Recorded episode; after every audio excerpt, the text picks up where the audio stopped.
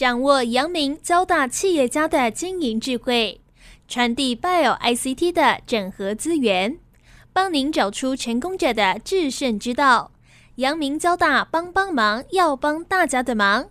欢迎收听由林宏文所主持的《阳明交大帮帮忙》。各位听众朋友，大家好，欢迎收听环宇电台《阳明交大帮帮忙》节目，我是主持人林宏文。呃，有关光学行业哈，我想台湾的企业其实做的比较少哦。那我们今天要为各位听众朋友介绍一家哈做数位光学的公司哈，那呃叫南方科技。这个我相信对大家来讲都是比较新鲜的题材啦。我想大家最知道。光学元件哈，很多人应该都第一个想到就是大力光了。那它用的是这个手机的镜片嘛，哦。那不过我们今天要讲的数位光学哦，其实是跟传统的光学是有很大的差异的哈。那这也是南方科技哦，他们在做创新哦领域里面哦，他们想要做很多对传统的。很多的光学的应用哦，他们要做很多的创新突破，所以我们今天邀请的是啊，这个南方科技的董事长陈怡兰，他是我们交大职工九五级毕业，也是电务研究所哦，二零一四年创立到现在八年的公司了哦。那我们请南方科技的董事长陈依然先跟听众朋友打一个招呼。各位好，我是南方科技的陈依然，欢迎呃这个呃怡然来上我们节目哈，是不是先呃简单谈一下？二零一四年你创业嘛，当时有几个好朋友哈，大家都其实都是不同领域的，但是都有跨领域哦，像你是资工跨电务嘛，哈，跨物理嘛，哈，要不要跟我们先来谈谈呃几个创业团队的背景跟资历，还有我们为什么要创这家公司？我们那时候有几个 partner，那其实像刚就是学长提到的，大家其实都有一些跨领域的资历在。像我自己是 computer science 跟物理的，那有 partner 是他是生物跟这个光学，那也有 partner 是材料科学跟机电整合。所以其实这样兜起来，其实大家虽然有不同的领域，但其实都还有一些共同的语言。在这个一开始出来的时候，整个系统来说，我们从软体、硬体到机电。乃至于到后面整个物理的概念的实作，其实这一段是蛮完整的。那你们几个 partner 是怎么认识的？然后又决定要创这家公司？OK，那时候其实是都在这个台大的宁泰中心当研究助理。我跟其中一位是在同一个实验室，然后后来认识了其他的 partner。那那时候刚好在那个时候还叫做科技部有一个什么创新创业激励计划，就是鼓励学校。单位组队去参加，那那时候我们就去，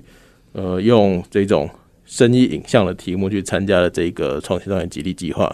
也很幸运拿到他的计划的这个奖金这样子。是，呃，从那个为基础去成立南方科技，所以这个科技部等于是鼓励了你们，让你们有创业的动机。呃，对，是是是。那可以谈一下，就是说你刚刚讲的，我们是跨光学、材料、物理、资讯。哦，还有应该还有生计的哈，嗯，哦，这个好多的这个产业领域嘛哈，所以我们可以谈一谈，就是说我们那时候成立哦，到现在，哦，那我们当然一定有走出一些过程哈。我想创业过程里面总是不管是产品技术或商业模式，都会做一些调整或改变。先来跟我们谈谈这八年我们大概经历了哪些事情。OK，其实像呃最初像我刚提到，我们是以生意影像为基础。像来做这件事情，但等到公司真的成立了之后，那你就会发现说，其实生意影像这个市场，它并不如我们当初想的。我们可以透过一个提供一个低价的这种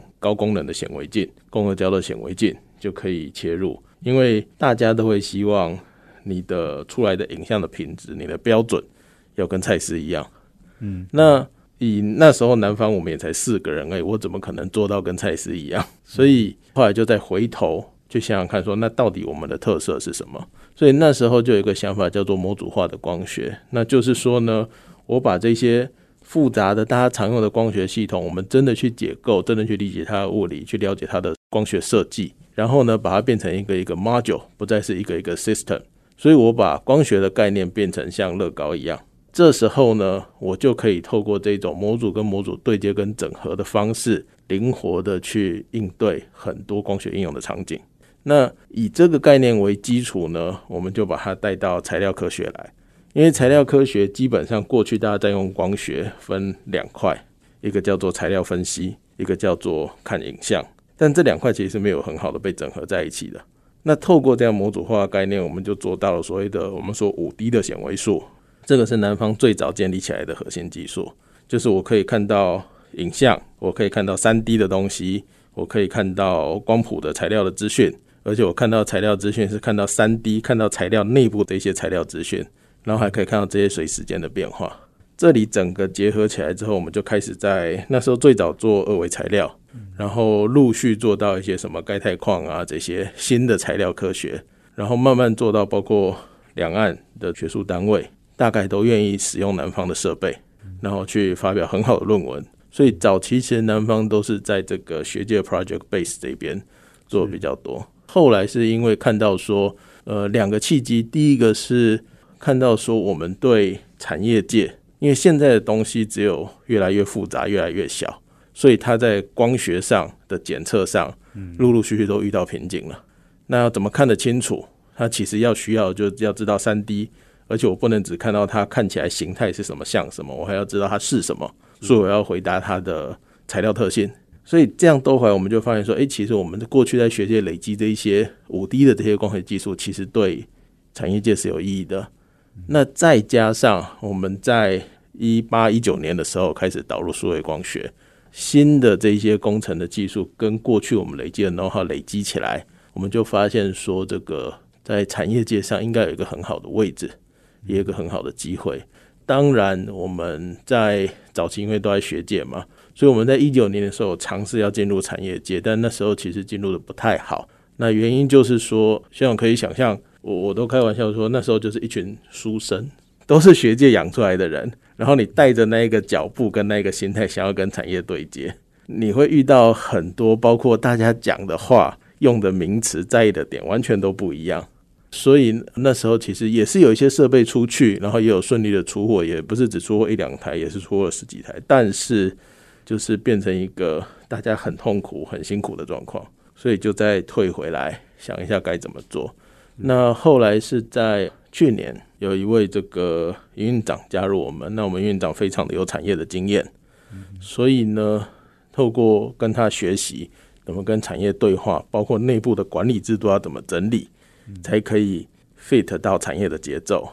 那所以这个过去一年的转型其实是非常非常大的。那也因为这样子，所以现在我们比较知道怎么。看这个产业，我不是只能要看我的客户就好，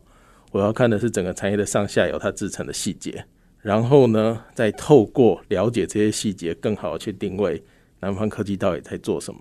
所以，当我在跟客户对谈的时候，我就可以很准确的用我该有的姿态被认识。这时候，别人才可以开始跟你谈一些 real 的事情，而不会大家他觉得我是做这个东西，我觉得，但是我其实又是往其他方向，那其实花太多时间在磨合了。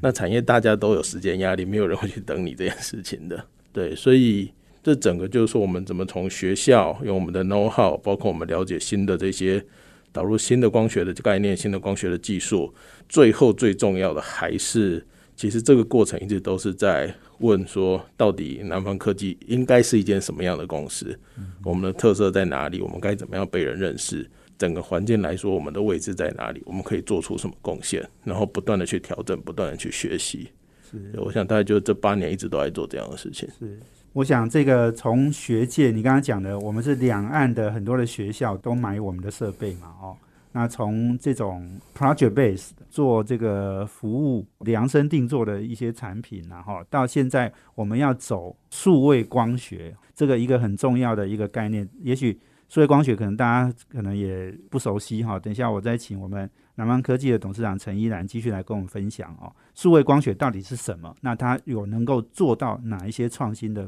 啊这个部分哦？我们休息啊，等下回来。欢迎回到环宇电台阳明交大帮帮忙节目，我是主持人倪宏文。我们这节目在每周三的晚上七点到八点播出。我们在 Pocket 上面呢，也可以直接 download 啊，我们的节目下来听哦。邀请的贵宾是南方科技董事长陈怡然啊。我们谈的题目是数位光学哦。刚刚呃，怡然讲到创业的历程八年哦，其实是可以分阶段的哈。就是去年我们开始从过去的学校很多实验室或是做研究的人他需要的这些设备哈，我们从学校的 base 哈要转到产业界，那产业界当然要求啦，或者是这个规格啦、标准啊，可能都不一样哦。所以我们邀请了一个从业界找来的这个营运长，诶，你刚刚没有讲是谁，要不要跟我们介绍一下他？其实这个东西也跟数位光学是缘分啦。其实数位光学的源头其实不是南方科技，也是交大的这个大学长台中和台董事长哦，宏基的五位创办人之一。对对对，那呃台董也非常的关心南方，那所以南方在做的事情也是发挥这个数位光学的价值跟实践它。那当初这位营运长叫王家业，嘉义的嘉，事业的业。简单介绍一下，他以前是电子业上市公司的总经理。然后后来在中原大学当产学长，然后后来这个台董请他帮忙一起推动数位光学。那那时候呢，我也帮忙在台董在推的广数位光学。那所以我跟他一起在推动数位光学这一块，其实已经从大概一九年就开始了，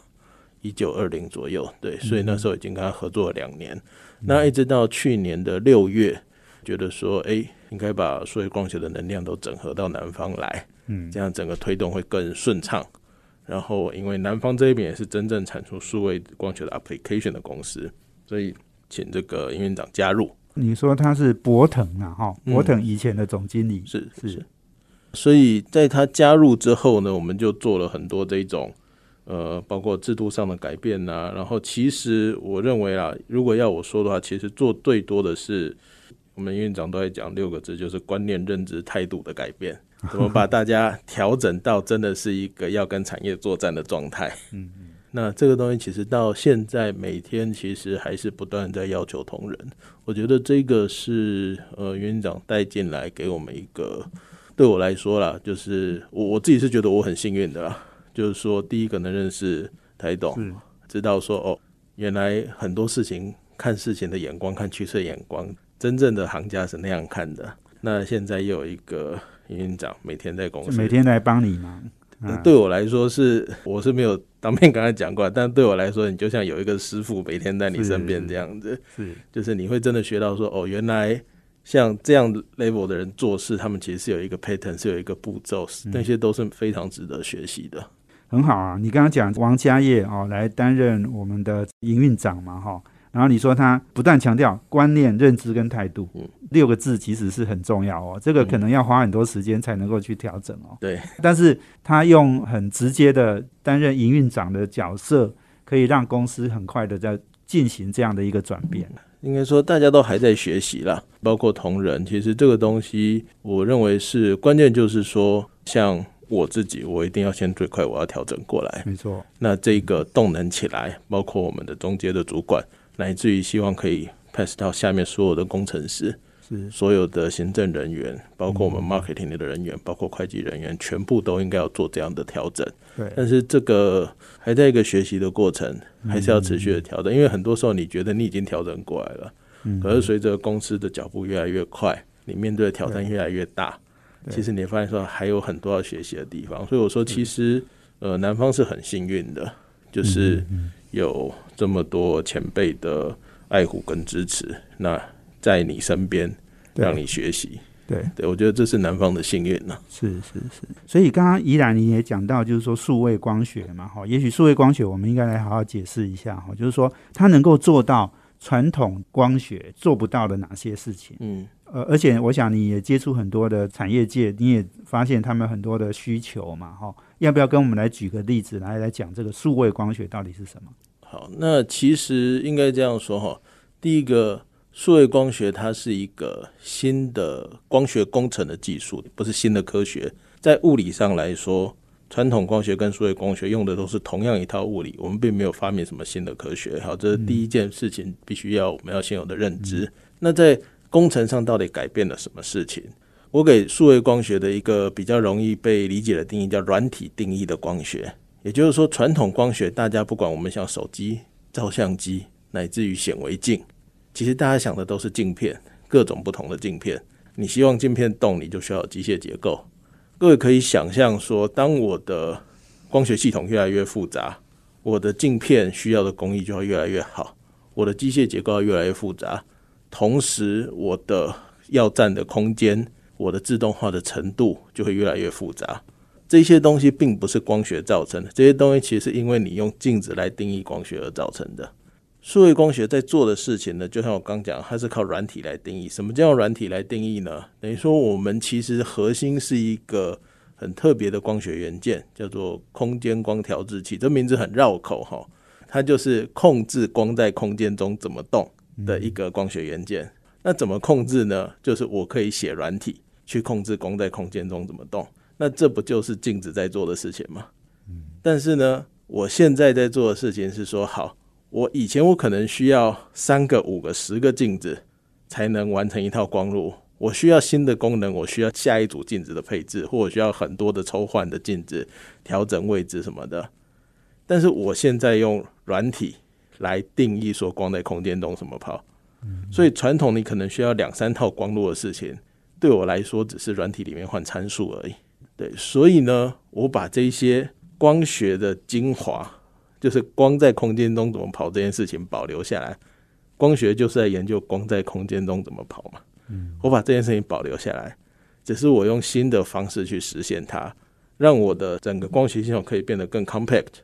然后可以变得更容易被使用。嗯，而且它可以透过一般的，包括你的 PC，包括你的 microprocessor 就可以驱动，所以它可以很好的去导入一些设备或是系统里面。其实像这个东西，不只是南方在讲哈，所有用传统光学的人，基本上都会有这样的痛，只是他们还没有认识到数位光学的好处。但是这个东西现在正在被改变哈，因为其实前几年在推广数位光学其实蛮辛苦的，嗯。但是当我们把软体定义这件事情跳出来之后，我们也建立一个软体的平台，所以呢，学软体的人他可以透过这个平台去 play 光学。学光学的人，他只要有一点点软体的知识，他就可以回来去使用数位光学。哦，好，那其实现在为什么说越来越多人这样的认知？其实就有一个检测的大厂，他们传统光学做得非常好，但是他们也认识到说，OK，我再这样下去，我的光路画出来了，我设计出来了，可是我的机构会变得极复杂、极庞大。嗯，那那也代表设备会卖的很贵。对，而且又占空间，而且后续的 maintenance 这些东西全部都会变得更复杂。嗯，所以他需要把这个东西光学上没有简化，但是在工程上需要用更快速、更 compact、更 easy 的方式来实现它。所以我们现在也在提供就是这样的，等于说我们现在去教他们怎么使用数位光学。那希望说未来数位光学也会让更多的人去使用它，变成一个新的大家。尤其在台湾使用的光学的核心，那因为其实数位光学它的 base，它的 base 其实是在半导体上的，所以呃，在台湾这件事情，尤其我们的整个应用，整个半导体的检测领域这么发达，其实，在数位光学的源头，乃至于到后面的应用的场域，其实，在台湾是很适合发展的。是那我自己做了这么久的数位光学，我只能说，我到现在。还没有发挥，我看到它的 potential 的可能一趴都不到，是 对，所以还有很长的路可以走，还有很多的空间等待大家开发。是是，没错，这因为这就是一个全完全创新的领域嘛，哈，所以这个诶，我们要怎么样把它的诶效益哈跟到最大哈？诶，这个是我们南方科技最可以努力的地方了哈，这也是数位光学以后可以发挥的最大的效益哈，要由南方科技来诠释哦跟努力。我们今天访问的是南方科技的董事长陈依兰。我们休息啊，等下回来。欢迎回到华语电台阳明交大帮帮忙节目，我是主持人林宏文啊。我们今天邀请的贵宾是南方科技的董事长陈依兰。我们谈的题目是数位光学哦的一个创新的开拓，跟未来它可能有哪些的应用领域了哦。那依然刚刚讲到了这个做检测设备的人哈，也可能是半导体的检测设备嘛哈。是。那他们都要来跟我们学习哈。所以，我想这个学习对我们来讲也是一个很重要，就是说，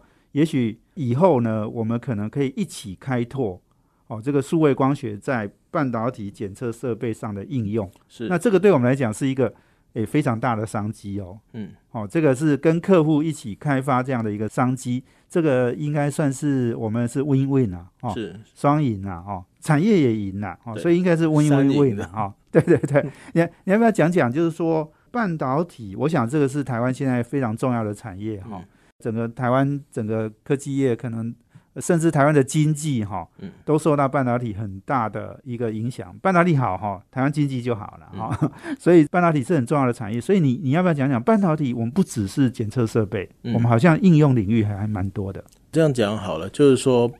以半导体来说好了，其实不管所有的检测，其实你只要提到检测两个字，只要抓两个重点就好，一个叫 throughput，一个叫 resolution。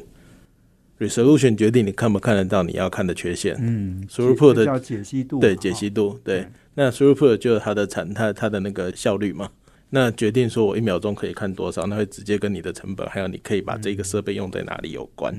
好，那其实在这个我们把这个这两个东西，解析度本来就是光学的语言，那 throughput 这个东西翻译成光学的语言，其实就是你能看的范围越大，对。我就可以看得越 throughput 应该。就是看多快了啊，对你 resolution 看多深，对哦对，就看得多仔细。多仔细那细，呃，我能看的范围越大，我就可以看得越快嘛。嗯，那我能看到三 D 的东西，我当然就可以看到比 two D 的东西更多的资讯。好，那其实像呃，我们最近在做的事情，就是说，比如说像传统光学，它可能在做到要做到呃两三麦这样的解析度，它的 field of view，它的这个可以看的范围大概就是两三公分。好，但是呢，透过数位光学，你有机会把这个可以看的范围再扩大一倍。那你可以想说，我的不牺牲解析度的状况下，我的效率就会提升。这个东西在传统光学来说是不太可能发生的事情。包括像我们在一些现在很热的化合物半导体，现在大家的光学技术很多都只能看表面几百纳米这样的深度的缺陷，但是可以想象说，其实整块晶圆它是一个三百到五百麦这么厚的一块材料。那化合物半导体这个东西的特色，它又跟细基的半导体不一样。它其实很多东西，它的缺陷是从基板的内部一路串串串串到这个上面累晶层的表面的。那你没有办法去知道说里面的这个缺陷发生什么事情，你后端的制程会很难控制。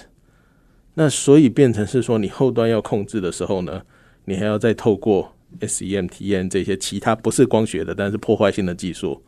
去把它破开。嗯，但是问题就是又没有人告诉你要怎么破开。没有人告诉你定位在哪里，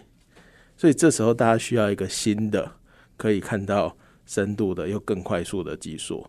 其实像这样的技术呢，如果用数位光学来诠释来呈现的话，我们就可以，比如说，我可以让它以前我可能要看它的光谱，或我要看它的线，我可能一次只能乘到一个平面，或我镭射要看光谱，我一次只能打一个点。但是用数位光学来呈现，我可能我一道镭射进去。我可以用软体把一道镭射 program 成五到十道、二十到一百道镭射，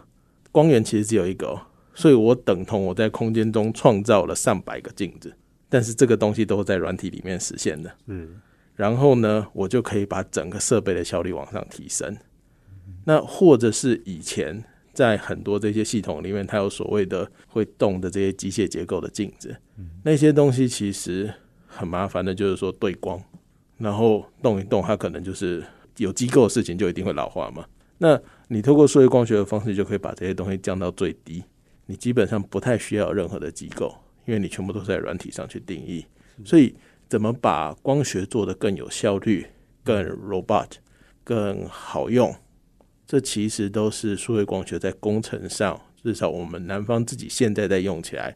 立即就可以感受到的好处。当然，我们在生医领域。也在看到一样的状况，比如说，呃，我跟大家举一个例子，二零一四年的诺贝尔奖得奖的有一个东西叫光学镊夹，它用光呢可以去抓住这微小的 particle，但是这个东西它要怎么样放大它的应用价值？因为传统它就是一束镭射光去夹一个东西，我们用很平常的方向来讲，你今天要夹东西，不外乎就是要移动它，或是要把它分开嘛，或是要把它堆在一起。那一只手拿一个镊子来用好用，还是只拿一根只有一根镊子在那里慢慢涂东西好用？你一定是希望有多一点的镊子可以去帮两只手来操作，更多只手来操作。那这其实就回到刚跟我们刚才讲检测一样的常见，因为以前的光学一道镭射光出去就是一道镭射光，它就算透过一些阵列把它变成五到十道，可是它不能控制，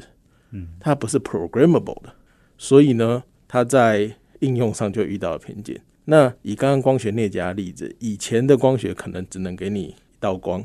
你想说你就只有一只夹子，然后我叫你去做很复杂的东西。我今天给你五个、十个、二十个夹子，而且每一个夹子它都是可以任意你你要怎么，它要怎么动，你就可以想怎么动的。是，那这个时候你就可以去做到很多以前想象不到的事情。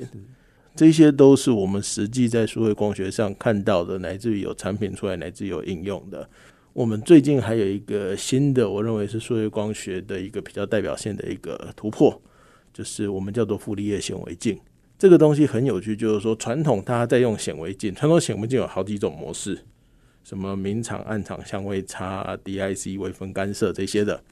那不同的显微模式就是一套显微镜，或是你可以买一套很贵的显微镜，上面有一堆的镜组要你插拔。好，那各位可以想象说，这里面你为了拍一个样品，比如说我今天要拍一个细胞好了，我需要插拔这些物镜，那些东西拍了之后，你的这个位置都会移动啊。这些 data 进来，现在大家都希望进去 AI，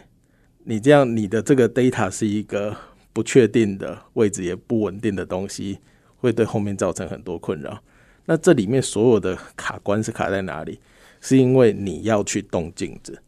嗯，那今天我如果不动镜子，我就可以实现传统需要四五台显微镜能做的事情，那整个场景就被打开了。那数位光学 exactly 我们所谓的傅立叶显微镜在做这件事情，我可以在一套呃很 compact 的光路里面去实现传统需要四五台显微镜，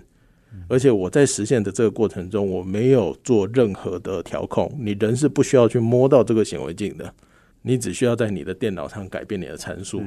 所以整个应用的场景就会不一样了，对。那乃至于未来，我们也是现在正在做的事情。因为我现在把光学变成软体定义的，所以我们现在可以做一件以前从来光学没有办法做到的事情。我们可以让电脑来告诉光学说，下一个东西我的光路该怎么进化。那因为为什么可以做到这件事情？就是说，呃，以前的光学是镜片定义的。所以你电脑的语言镜子听不懂啊？是，对。但我现在的光学是软体定义的，所以两边是有共同的语言的。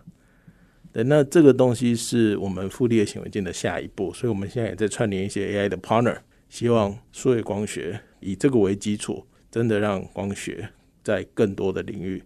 都有新的应用出来。我想依然哈。呃，这个用很多的例子啊，讲的是够浅显的哈，就是大家能够去理解这个观念，好像有点复杂。可是其实简单讲，就是说，原来硬体做的事情用软体来做，而且软体来做呢，它当然，诶，你刚刚在讲这个，我就想到半导体里面有一个叫 FPGA，就可程式化哈，把很多的呃模拟或者是你要做的事情哈，用这个程式来解决。哦，那当然 FPGA 是烧在半导体里面，然后。那但是它是可以改的，哦，所以它可以不断的去修改，所以这个东西是让你的原来很多硬体的这种公司哈，它其实是在提升它的 value add，哦，就是附加价值，是是，哦，用软体来做这件事情哦，它可以省很多的成本，当然它也可以做更多的创新的应用，是，所以我们今天访问的是南方科技的董事长陈怡兰，我们等一下最后一段哦，我要还是要让他来。谈谈，就是说，我们还有很多的这个创新的应用的领域啦，哦，那当然还有就是说，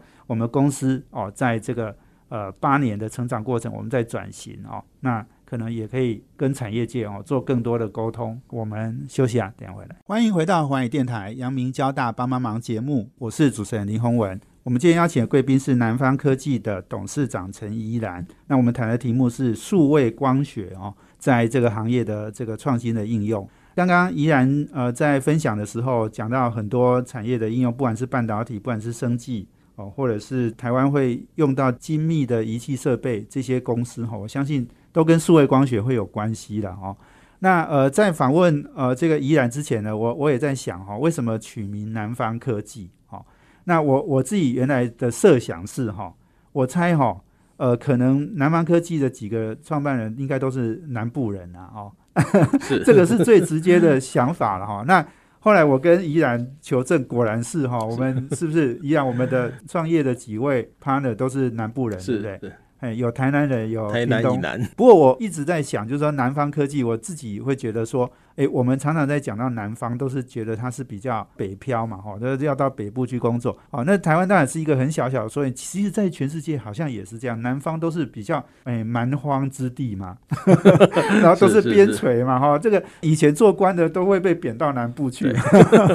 所以南方是边陲，但是问题是哦，科技的创新哦，创新都来自边陲。创新都不是在主流的行业里面发生的，是好，这个我觉得这个是很有意思。我觉得依然你应该也会有这样的感受哈，就是你们在做这个创新的过程里面，其实很多人其实是不理解的。诶，可是八年了哈，就不断的在跟很多业界接触，然后你慢慢也会感受到，就是大家对这个创新觉得是以后可能会是有很大的潜力的。所以你你要不要来跟我们讲一讲，就是说我们在全世界的位置？哦，因为我们想到光学，就会想到日本啊，想到德国啊，哦，这些都是很先进的光学大国嘛，哈。嗯。但是他们有没有做我们这件事情呢？嗯，应该这样说哈，就是说，其实我们一样谈数位光学好了。那数位光学在它的核心的这个元件，其实不是一个新的光学元件。它这个元件就是刚提到的空间光调制器，控制光在空间中怎么跑的一个元件。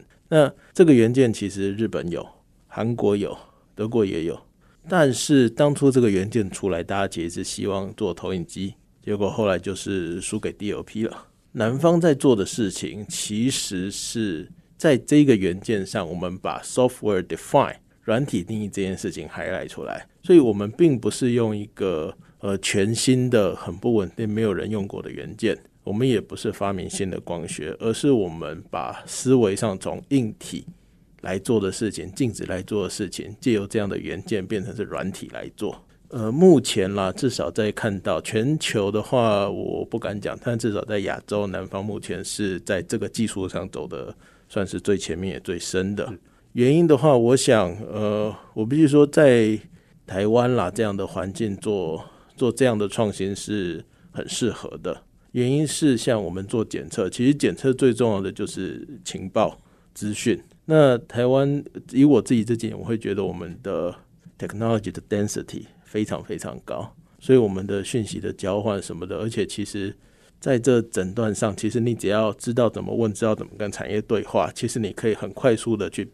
指出这个技术该往哪里走，下一步该做什么。也是因为有这样的环境，那包括其实检测最重要就是应用的场域。我们有这么多半导体的场域、生意的场域，可以给我们去做实做，去真的上战场。这时候我们就可以更好去 crystal 来说，到底软体定义这件事情该怎么发挥它的效用。当我们有一些成绩出来了，我们就希望用这样的东西去带动更多的产业的同志。去 appreciate 这个数学光学的好处，乃至于让数学光学变成一个你说在台湾也好，或者是在整个亚洲也好，一个光学的一个新的光学的工程的思维，也不敢说它是一个完全会主流的东西，但它一定会变成一个很重要的领域。对，那其实这个转变，尤其在过去大概一年半这一段时间，我们大概甚至从学校开始，我们都感受到这个。过去的这些观念已经开始势必，他们已经遇到要转变的压力了。有一个前面两三名的大学了，那是他们是直接说，他们认为未来教光学要从数位光学开始教，因为你现在在要学生去花一个两个小时对光路，到底要消耗多少学生的耐心？对，但是现在高中生都会写软体了，那我应该让他们从软体来认识光学。那他只要会使用数位光学，他就可以借由软体来操控光学，他就可以做应用了。那真的对光学有兴趣的，你再真的跳进去去学什么叫做传统光学，什么叫物理光学？那这时候，我想在这个平台上很好，就是他可以培养工程的人，他培养跨领的跨领域的人，也可以培养科学的人才，乃至于到后面，当产业界这一边越来越有这样的 awareness 的时候，我想。呃，南方一直希望推动的是这样的一件事情，就是不只是说更多人来使用南方的东西。我想我们在想的超比这个东西 scope 还要再大一点点。我们希望是说，更多人去 appreciate 这所谓光学的好处。过去确实从真的是出去讲叫叫好不叫座，对，那到开始有越来越多的人愿意尝试了解，开始跟我们对话。那其实这个过程中，包括数位光学怎么去诠释，怎么去让它更好的了解，乃至于我在工程上怎么去做更好的设计，让它更容易使用；我在软体上怎么做更好的设计，让它更好的使用。这些东西其实在过去几年不断、不断、不断的在调整。到现在这个时间点，我认为整个东西是开始松动的。所以这个东西，我认为是一个大家未来不管在产业，或是在学界，或是在教育。其实都可以值得关注的点，乃至于我们怎么去改变光学这件事情。因为其实光学在未来只会越来越重要。各位可以仔细的去想一下，现在听到的所有的科技新闻，没有一个跟光学没有关系的。最近最红的量子，它它需要的也是单光子的光源呐。最近很热的 Micro LED 就是光光电源，就光学元件嘛。对。那你要扯到半导体检测，都是光学的市场，大家很在意的生医、生技这些东西，照明那些，全部其实都是光学。所以光学的脚步在未来会越来越快，越来越重要。那我想新的这样的光学平台，应该是说它很适合让大家可以用很快的方式去进入光学，来自于发挥它的效益。学习传统光学的人，他的专业也会因为这样新的平台。被拉到一个更重要的高度，因为他要给的是光学的知识，而不是调整光路的那一个动手做的那个东西了。那这时候真正的光学状态的价值也会被海赖出来。所以这是一个我我的习惯，我想事情总是希望创造一个大家都有好处的局。对，因为我想数位光学台湾这样的场域，应该是很适合大家可以多关注。来至于一起去想想看，这个东西未来我们该怎么去发展呢？所以刚刚这个依然你在讲要推这样的一个数位光学这样的一个概念哈，重点已经不是产业界的应用，还有一个很重要就是学术，甚至是教育，是好，是培育人才哇，那这个规模就大了哈。那我想这个也可能是你刚刚一直提到的，我们台中和学长哦，他现在就是 P 大的这个理事长嘛，哈，董事长。呃，是董事长嘛？哈，P 大的董事长哦。那我想，这个 P 大基本上是推这种光学哈的很多的这种创新的观念。当然，更重要也是，不管是产业界的突破，还有这个学术界，还有这个教育界哈。我想，这个光学呃这样的一个领域哈，我相信是未来一个台湾要突破哈，而且要创造更多的价值，可能不是在电子电机。这个领域而已，不是在这个半导体工程领域而已。我们是要在光学领域还有做更多的突破。这个是数位光学今天。我们依然哈来跟我们分享很多这样的一个观念哦，我觉觉得是对大家应该有很重要的一个启发了哈。那也谢谢依然，谢谢我们台学长哈，不断的在这个行业里面贡献很多哈，他也烧很多钱了哈，他也这个投入很多精力了哦，这个对光学的一个发展其实是贡献良多。所以今天非常谢谢我们南方科技的董事长陈依然接受我们访问，谢谢。好，谢谢谢谢学长。也谢谢我们听众朋友收听，我们阳明交大帮帮忙，要帮大家的忙，我们下周见，谢谢，拜拜。